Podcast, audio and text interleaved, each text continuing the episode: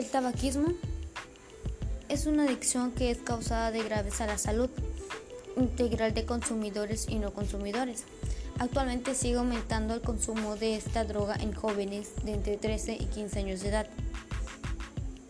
Fumar puede causar riesgos en tu salud y la de los demás, ya que 500.000 personas en México fallecen al inhalar el, humo del cigarro. Anímate a vivir más años de calidad y deja de fumar, ya que este hábito afecta a casi todos los órganos de tu cuerpo. Así que apaga tu cigarro y acude al centro del no fumador. Pide que te brindan información y atención. Apaga el cigarro y prende tu vida.